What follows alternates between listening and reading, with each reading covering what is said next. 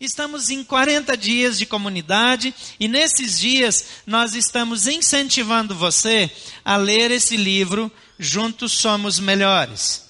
Por que nós estamos aqui? Eu sei que várias pessoas ainda não levaram o livro. E eu quero dizer para você que o nosso propósito aqui não é vender livros. Nós passamos o livro é, é, de uma maneira que nós não vamos ter lucro para a igreja. A igreja não precisa ganhar dinheiro com venda de livros. A igreja não é uma agência que precisa ter lucro para nada. Tudo que nós temos aqui são dízimos e ofertas que nós reinvestimos no reino de Deus e você recebe relatório disso. Agora, esse livro é um livro que abençoa as nossas vidas.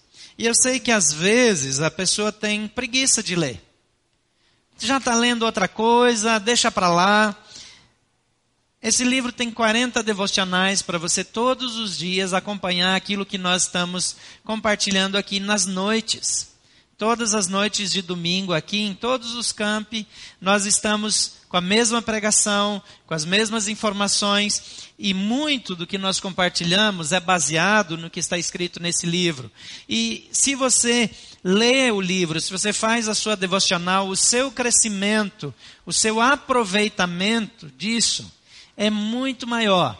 E várias ações estão acontecendo em todos os campi. Nós estamos investindo hoje à noite, vamos falar sobre a ação desse fim de semana lá de Águas Claras. E cada um de nós, individualmente, está fazendo atos de bondade, eu espero. Espero que cada um, né?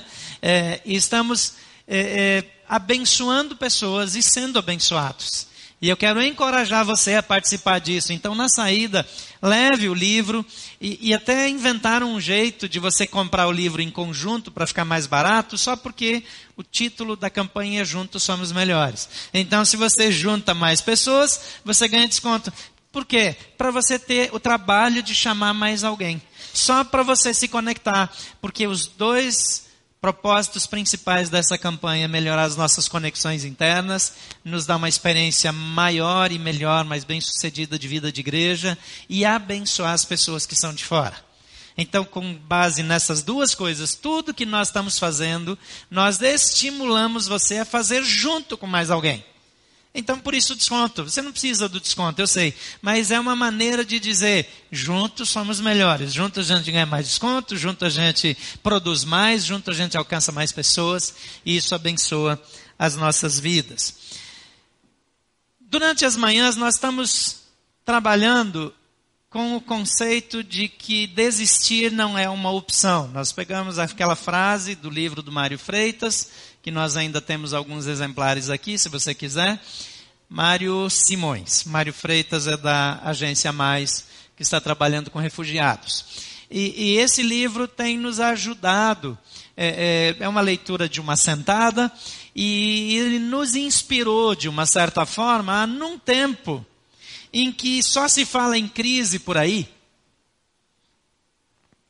avançar continuar crendo em Deus, sabendo que a nossa vida não depende das circunstâncias. Nós não dependemos do governo, do Congresso. A Bíblia diz que a gente deve orar por essa gente aí. Eu sei que dá a impressão que eles não merecem que a gente ore por eles. Mas ora assim mesmo. Às vezes a gente ora para Deus abençoar e a bênção que Deus dá é para o Brasil e livra o Brasil de alguns deles, né? Transfere alguns para cadeia, alguns para a eternidade. É Deus, Deus é Deus, Ele é o Senhor da vida. Então Ele pode fazer algumas transferências benéficas para o nosso país. Depois você começou a orar para baixar o câmbio, diminuiu um pouquinho. Aí depois você achou que foi coincidência, Deus já tirou a mão. Você continua orando, você larga a mão de ser preguiçoso. Você ora para baixar o câmbio, porque investimento em missões depende de um câmbio baixo. O nosso poder de fazer mais lá fora depende de que as coisas vão bem aqui dentro. A Bíblia diz para orar pela nação, porque quando a nação vai bem, a gente vai bem. O progresso da nação significa progresso do povo brasileiro e o seu progresso. E quanto mais você progride, mais você pode fazer pelo reino de Deus. Nós não fomos chamados para viver para nós mesmos mas nós precisamos avançar. Então, ore pelo Brasil, ore pelas autoridades, mas saiba que você, a sua vida, em última análise, não depende dessas autoridades, ela depende do nosso Deus. Ele é o nosso Senhor. Ele cuida de nós. Ele dá emprego quando as pessoas estão perdendo emprego. Ele dá aumento quando as pessoas estão perdendo as comissões. Ele dá mais responsabilidade, ele faz milagres na nossa vida e nos impede de gastar dinheiro com outras coisas quando está todo mundo ficando doente, gastando. Nós precisamos confiar em Deus. E por isso nós avançamos, por isso nós prosperamos, por isso nós vamos em frente. Hoje eu quero falar sobre atitudes que nos levam à conquista, atitudes para vencer, atitudes que eu preciso tomar. Eu tenho dito isso, você é fruto hoje das decisões que você tomou ontem. Nós somos efeito das nossas escolhas do passado. Mas o nosso futuro é determinado pelas escolhas do presente. Às vezes nós queremos controlar o futuro, queremos saber o futuro. A melhor maneira de prever o futuro é tomando decisões certas hoje. Você toma decisões certas hoje, o efeito é isso. A Bíblia diz aquilo que o homem semear, ele ceifará. É uma lei da natureza, é uma lei espiritual. À medida que nós tomamos decisões, que nós semeamos decisões boas, nós colhemos resultados bons. Josué, no capítulo 1, versículo 1 a 9, é uma daquelas situações dramáticas. Eu tenho voltado um pouco para a história de Israel, prioritariamente nas mensagens da manhã, e eu quero ler com você. O primeiro versículo diz: Depois da morte de Moisés, servo do Senhor, disse o Senhor a Josué, filho de Num, auxiliar de Moisés: Meu servo Moisés está morto. Agora, pois, você e todo este povo preparem-se para atravessar o rio Jordão e entrar na terra que estou para dar aos israelitas. Como prometi a Moisés, todo lugar onde puserem os pés eu darei a vocês. Seu território se estenderá do deserto ao Líbano e do grande rio, o Eufrates, toda a terra dos Hititas até o Mar Grande no oeste. Assim, consegui, ninguém conseguirá resistir a você todos os dias da sua vida. Assim como estive com Moisés, estarei com você, nunca o deixarei, nunca o abandonarei. Seja forte e corajoso, porque você conduzirá esse povo para herdar a terra que prometi sob juramento aos seus antepassados. Somente seja forte e muito corajoso. Tenha o cuidado de obedecer a toda a lei que o meu servo Moisés lhe ordenou. Não se desvie dela, nem para a direita, nem para a esquerda, para que você seja bem-sucedido por onde quer que andar.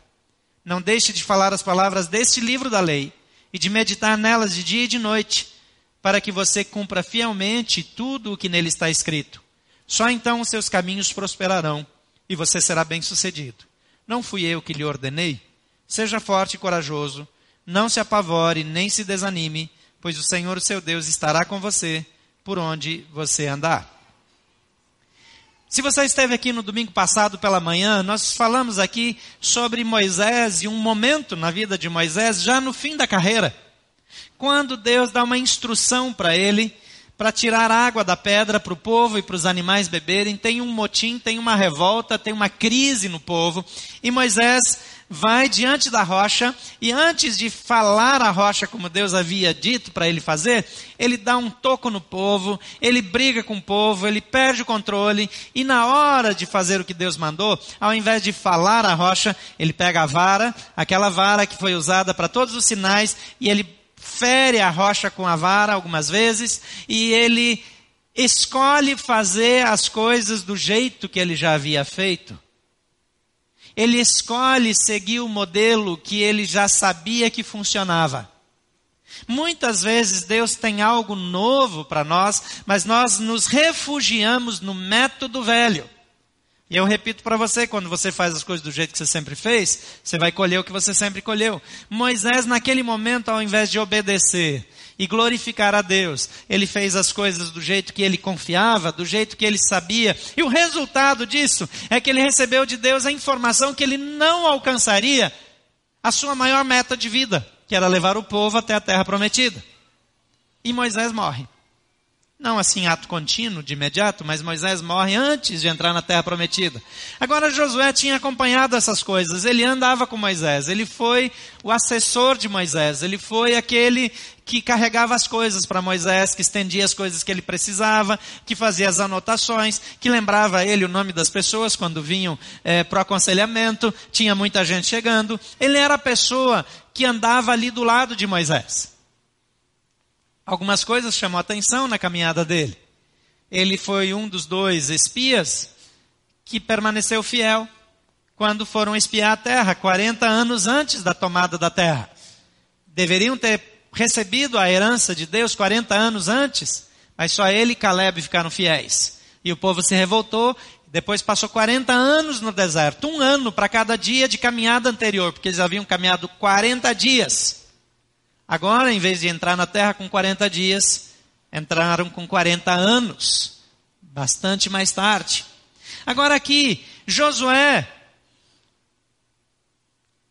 herdou a liderança de um povo que o líder extraordinário que Moisés foi não deu conta de levar até a terra prometida. Às vezes eu fico olhando para líderes, para governadores, para presidentes. Você imagina o próximo presidente da República, o tipo de economia, o tipo de Brasil que ele vai receber? É impressionante como a gente, nas eleições aqui para governador do Distrito Federal, a gente tinha dificuldade para escolher entre os candidatos. Porque tinha candidatos que eram tão expostos, tinha tanta coisa feia da vida deles exposta que você não tinha opção de escolha. E quando finalmente o povo escolheu um governador, ele herdou uma dívida absurda sem experiência de governador, sem ter se preparado para o governo, teve dificuldades absurdas. E há quem diga que está pior ainda do que antes. Tem pessoas insatisfeitas em todos os lugares. Agora, a maioria de nós não gostaria de estar na pele dele. Agora você pensa Josué, inexperiente, com algumas limitações, ele viu Moisés fracassar. Mas Moisés era mais bem preparado que ele. Estudou na Universidade do Egito. Cresceu na casa de Faraó. Frequentou a Harvard da época. Tinha todas as especializações, tinha todas as vantagens. E não deu conta. E aí Deus tira ele de cena e põe em Josué. Abacaxi, absurdo.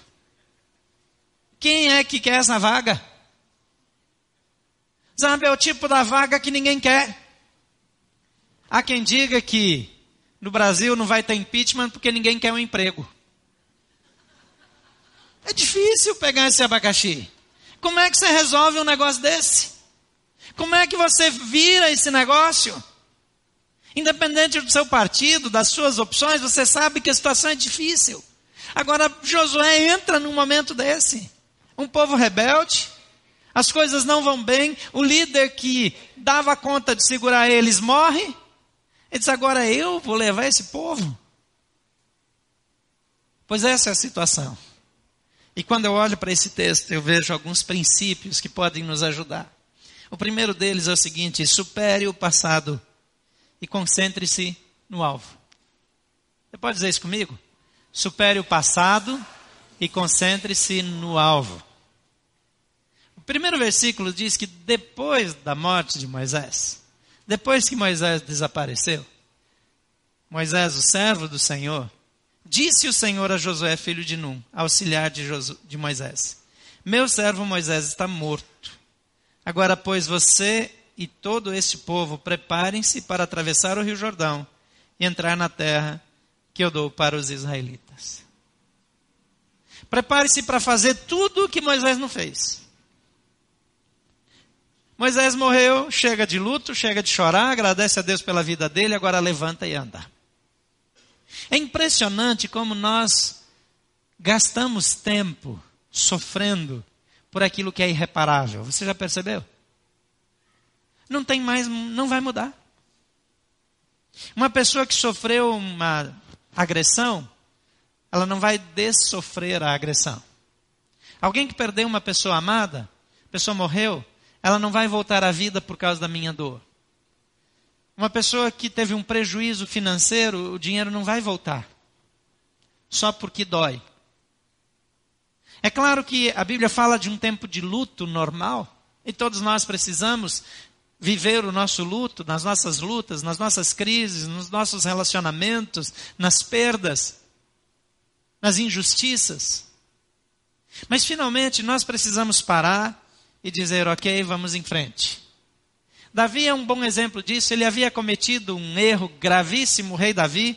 Ele se relacionou com uma mulher casada, sendo que ele tinha, naquela cultura da época, isso era é, admissível, ele tinha tantas mulheres. Ele tinha tantas esposas, tantas concubinas, tinha mulheres lá de todo jeito, para todo gosto, mas ele resolveu que a única mulher que ele queria no mundo era a esposa de outro homem. Então ele se envolve sexualmente com ela, ela fica grávida e no fim das contas ele provoca a morte do marido. Porque se o marido está morto, ela é viúva, se ela é viúva ele pode casar e daí não tem problema. E quando esse bebê nasce, Davi, antes do bebê nascer, já ele, ele é descoberto. O profeta Natan chega e dá uma bronca nele e diz: Você achou que está fazendo escondido? Pois Deus viu tudo. E Davi fica em pânico, arrependido, pede perdão, só que Deus diz: o seu filho vai morrer. Você perdeu um bebê. Eu tenho tanta dificuldade para lidar com morte de bebês, de crianças. E como pastor, de vez em quando eu preciso ficar do lado de famílias que perderam seu bebê. E às vezes eu preciso falar no funeral de um bebê. E, e é uma das coisas mais difíceis que eu já fiz na minha vida.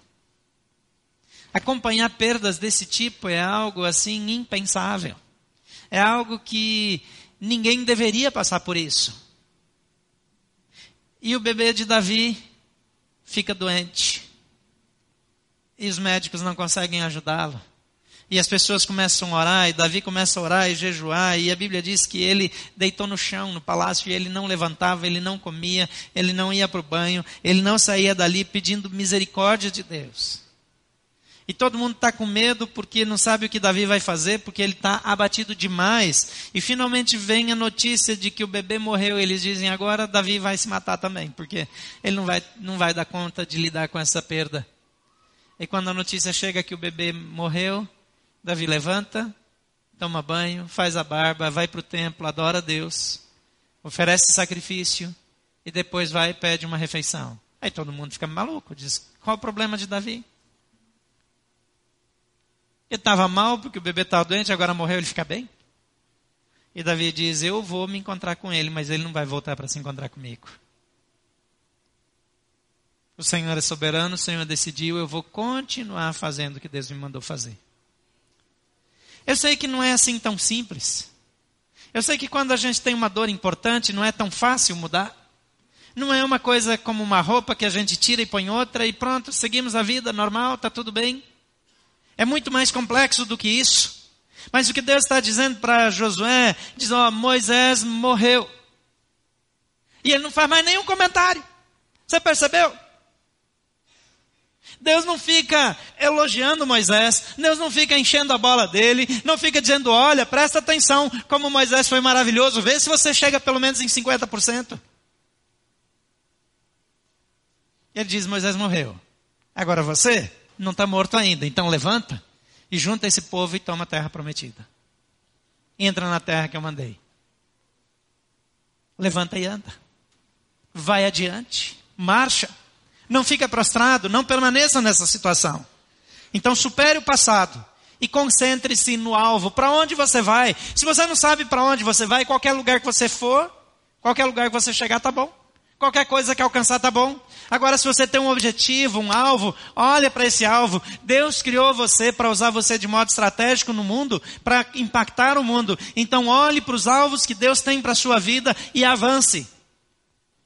Segundo lugar, creia nas promessas e visualize a conquista.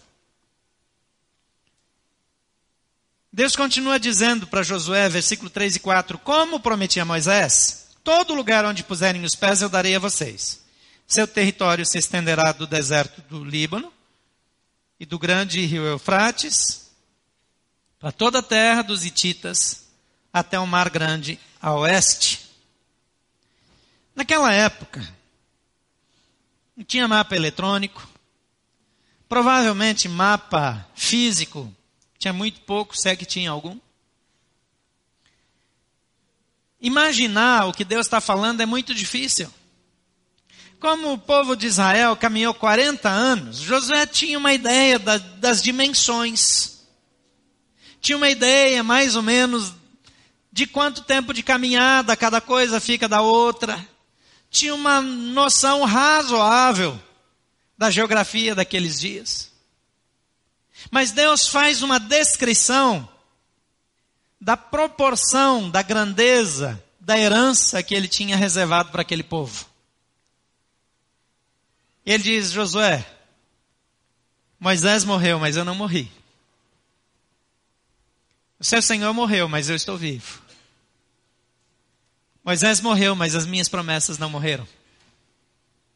A Bíblia diz que Deus não é homem para mentir, nem filho do homem para se arrepender. Se ele falou, ele vai fazer. Se ele prometeu, ele vai cumprir.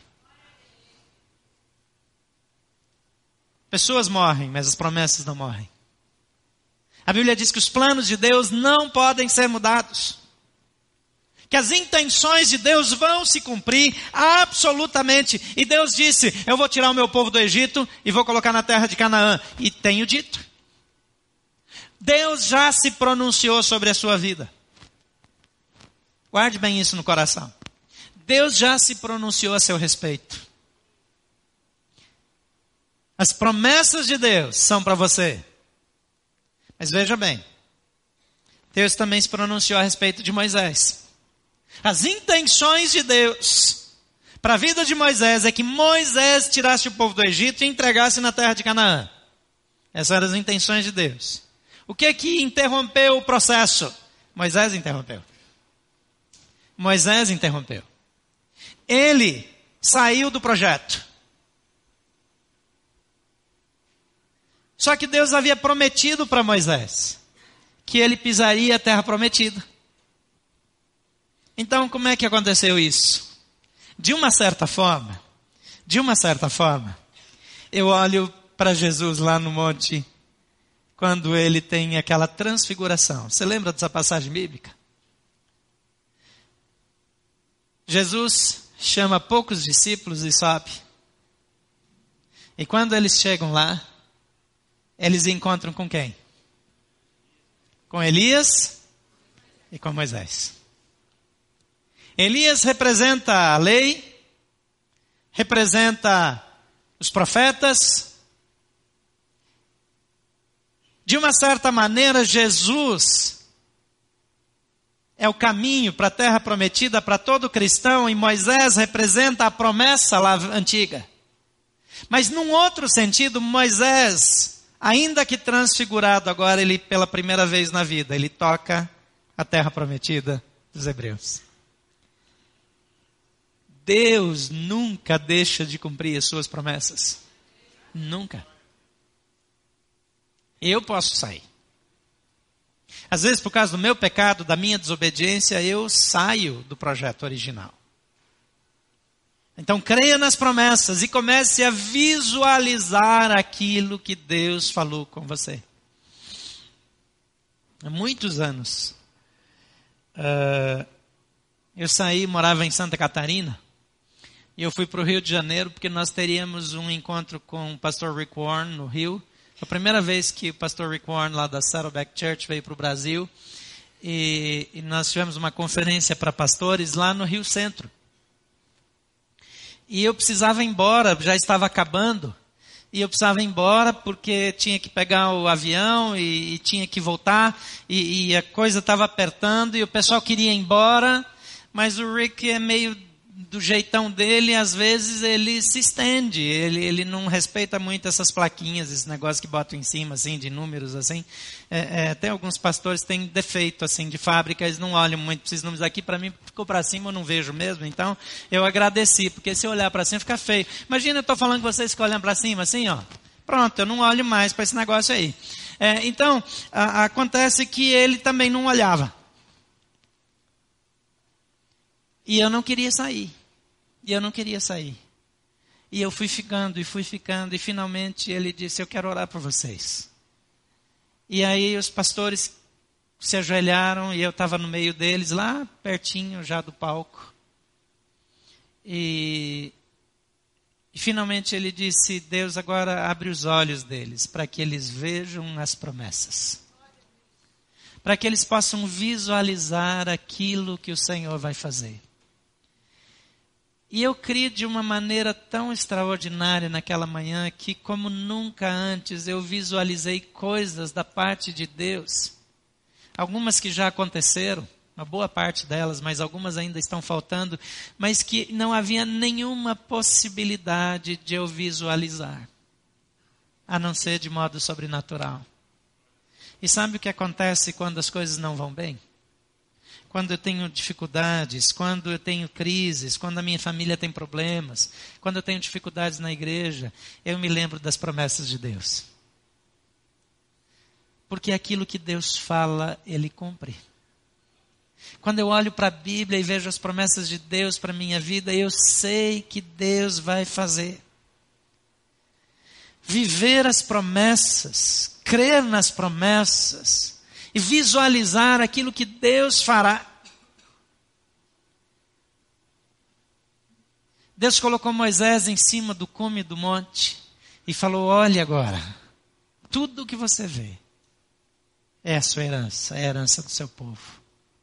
Está diante de você aquilo pelo que você lutou. Está diante dos seus olhos.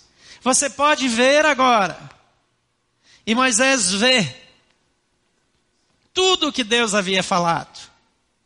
E Deus disse para Josué: siga em frente. Toda essa herança é para você também, para o seu povo. Moisés já não vai mais. Mas você pode ir. Então creia nessas promessas e visualize a conquista. Em terceiro lugar, dê passos de fé. Passos de fé. É um passo de cada vez. Nós nunca vamos chegar numa longa distância se não dermos o primeiro passo. Às vezes nós queremos uma grande conquista, mas não somos fiéis nas coisas pequenas. Jesus diz: aquele que é fiel no pouco, sobre o muito será colocado. Nós queremos os, as grandes realizações, os grandes feitos, mas nós não damos os primeiros passos. Você não chega às grandes conquistas sem a disciplina dos primeiros passos. Passos de fé. Vá na direção das promessas. Saia do seu lugar. Saia do lugar da dificuldade, da luta, do conforto e continue caminhando. Siga adiante. Avance. Capítulo 1 de Josué 5 e 6 diz: Ninguém conseguirá resistir a você todos os dias da sua vida. Assim como estive com Moisés, estarei com você. Nunca o deixarei, nunca o abandonarei. Seja forte e corajoso. Você conduzirá esse povo para herdar a terra que prometi sob juramento aos seus antepassados.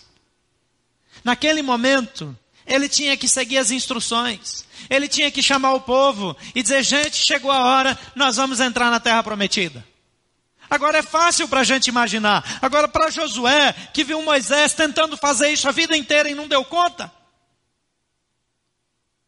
Como é que eu digo para alguém que está em depressão, ó, a sua cura chegou, está na hora de você ficar bem, você vai levantar, você vai vencer. Como eu digo isso para mim mesmo quando eu sou a pessoa em depressão? Como eu digo para mim mesmo quando estou em luta, em dores, em crises e digo, ok, agora eu preciso ir adiante. Deus diz para Josué: somente seja forte e corajoso.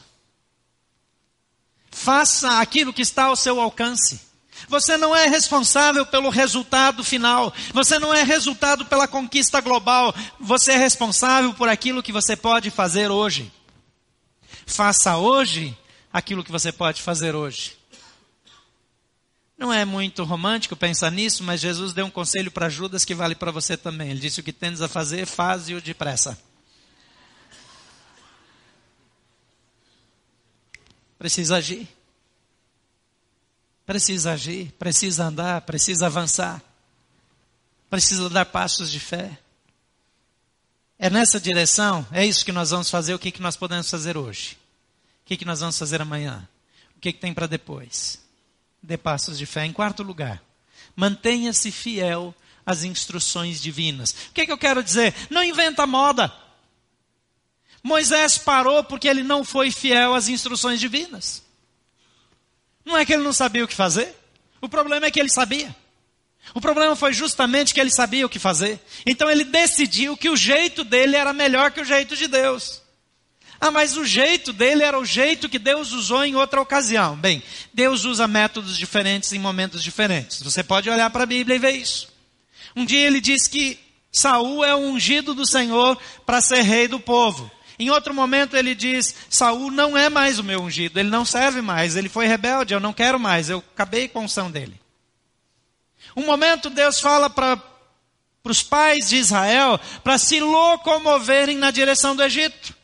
O Egito era a promessa, o Egito era o lugar da prosperidade, o Egito era o lugar da abundância, da fartura, o Egito era o lugar onde a nação se desenvolveria, se fortaleceria. Mas depois ele diz: deixa o Egito. O Egito agora é lugar da maldição. O Egito agora é lugar da perseguição. O Egito agora é lugar da opressão. Vá embora para uma nova terra. Mesmo assim, o povo dizia: Eu quero voltar para o Egito, porque lá tem cebola, porque lá tem melão, porque lá tem ah, pimentões e alhos. Presta atenção, gente. Eles apanhavam todo dia. Eles tiveram filhos sendo mortos.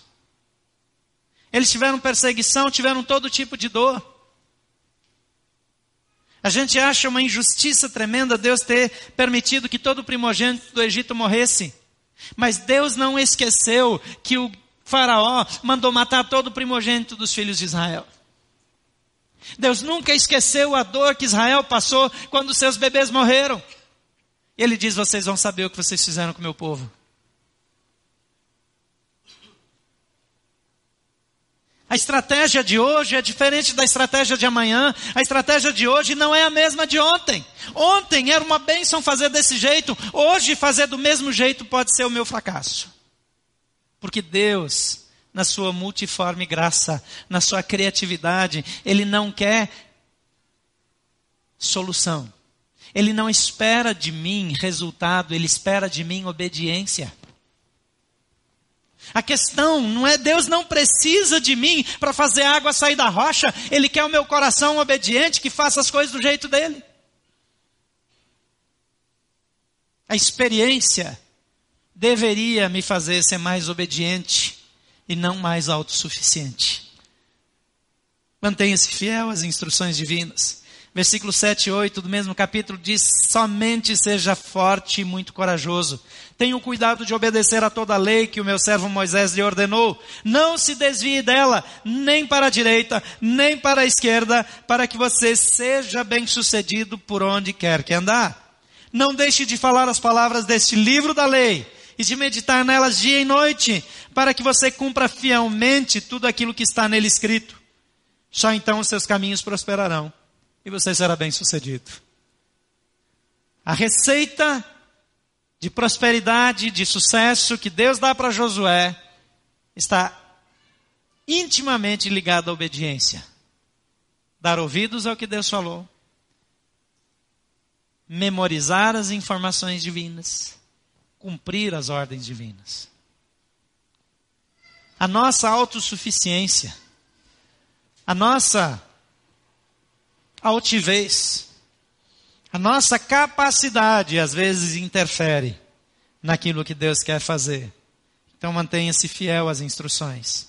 Em quinto e último lugar, nunca, nunca, nunca desista. Josué 1,9 diz: Não fui eu que lhe ordenei. Seja forte e corajoso. Não se apavore, nem se desanime, pois o Senhor, o seu Deus, estará com você por onde você andar.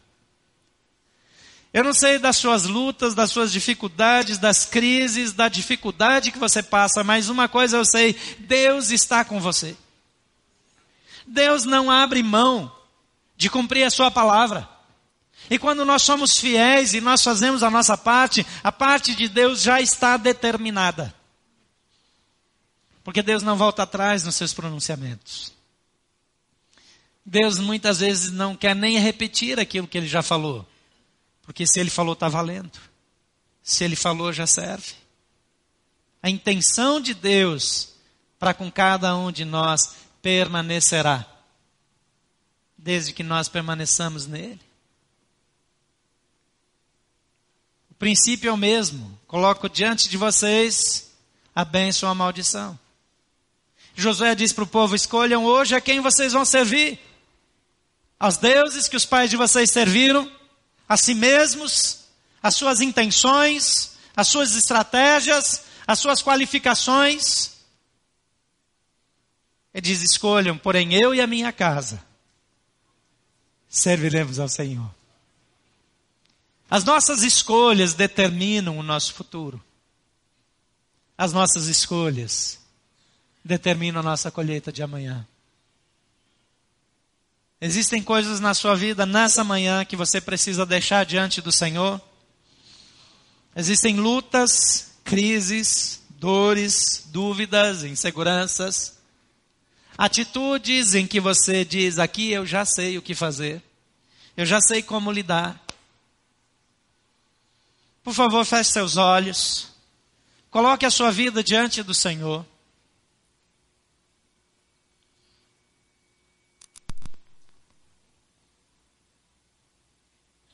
Ele diz: seja forte, muito corajoso, obedeça, não se desvie nem para a direita nem para a esquerda, continue crendo,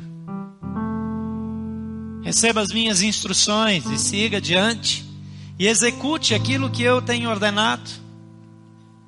Você não sabe qual é o caminho todo mas conhece o primeiro passo, dá o primeiro passo e Deus vai mostrar o segundo. Você não sabe como vencer naquela luta. Mas Deus diz: Não fui eu que te ordenei. Seja forte, seja corajoso, siga adiante. Eu estou com você, por onde quer que você andar. Pai querido, nessa manhã, nós nos apresentamos diante do Senhor filhos e filhas. Com qualificações inferiores às de Moisés. Treinamento inferior até o de Josué, que andou com Moisés aquele tempo todo. Com experiências menos impressionantes do que as do povo de Israel. Mas ainda assim, lavados no sangue de Jesus, com a presença do Espírito Santo em nossas vidas. Filhos e filhas, redimidos. Nas nossas lutas, nos nossos problemas, nada tão impressionante quanto a conquista de uma terra prometida há anos e anos, mas a conquista de uma vida relevante, de uma família abençoada de filhos aos pés do Senhor, de um casamento restaurado, com promessas de ser influência para as pessoas ao nosso redor, de estender a nossa influência aos quatro cantos do mundo, porque o Senhor é conosco, com promessas do Senhor de transformar a vida e as circunstâncias ao nosso redor pelo seu poder de impor as mãos sobre os enfermos e eles serem curados, de viver as verdades do Evangelho de modo prático, visível, tangível, mensurável.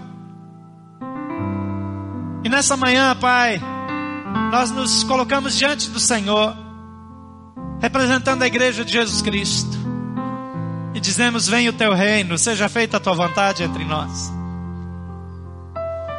Torna-nos obedientes e fiéis torna-nos sensíveis à tua voz e usa-nos para a tua glória.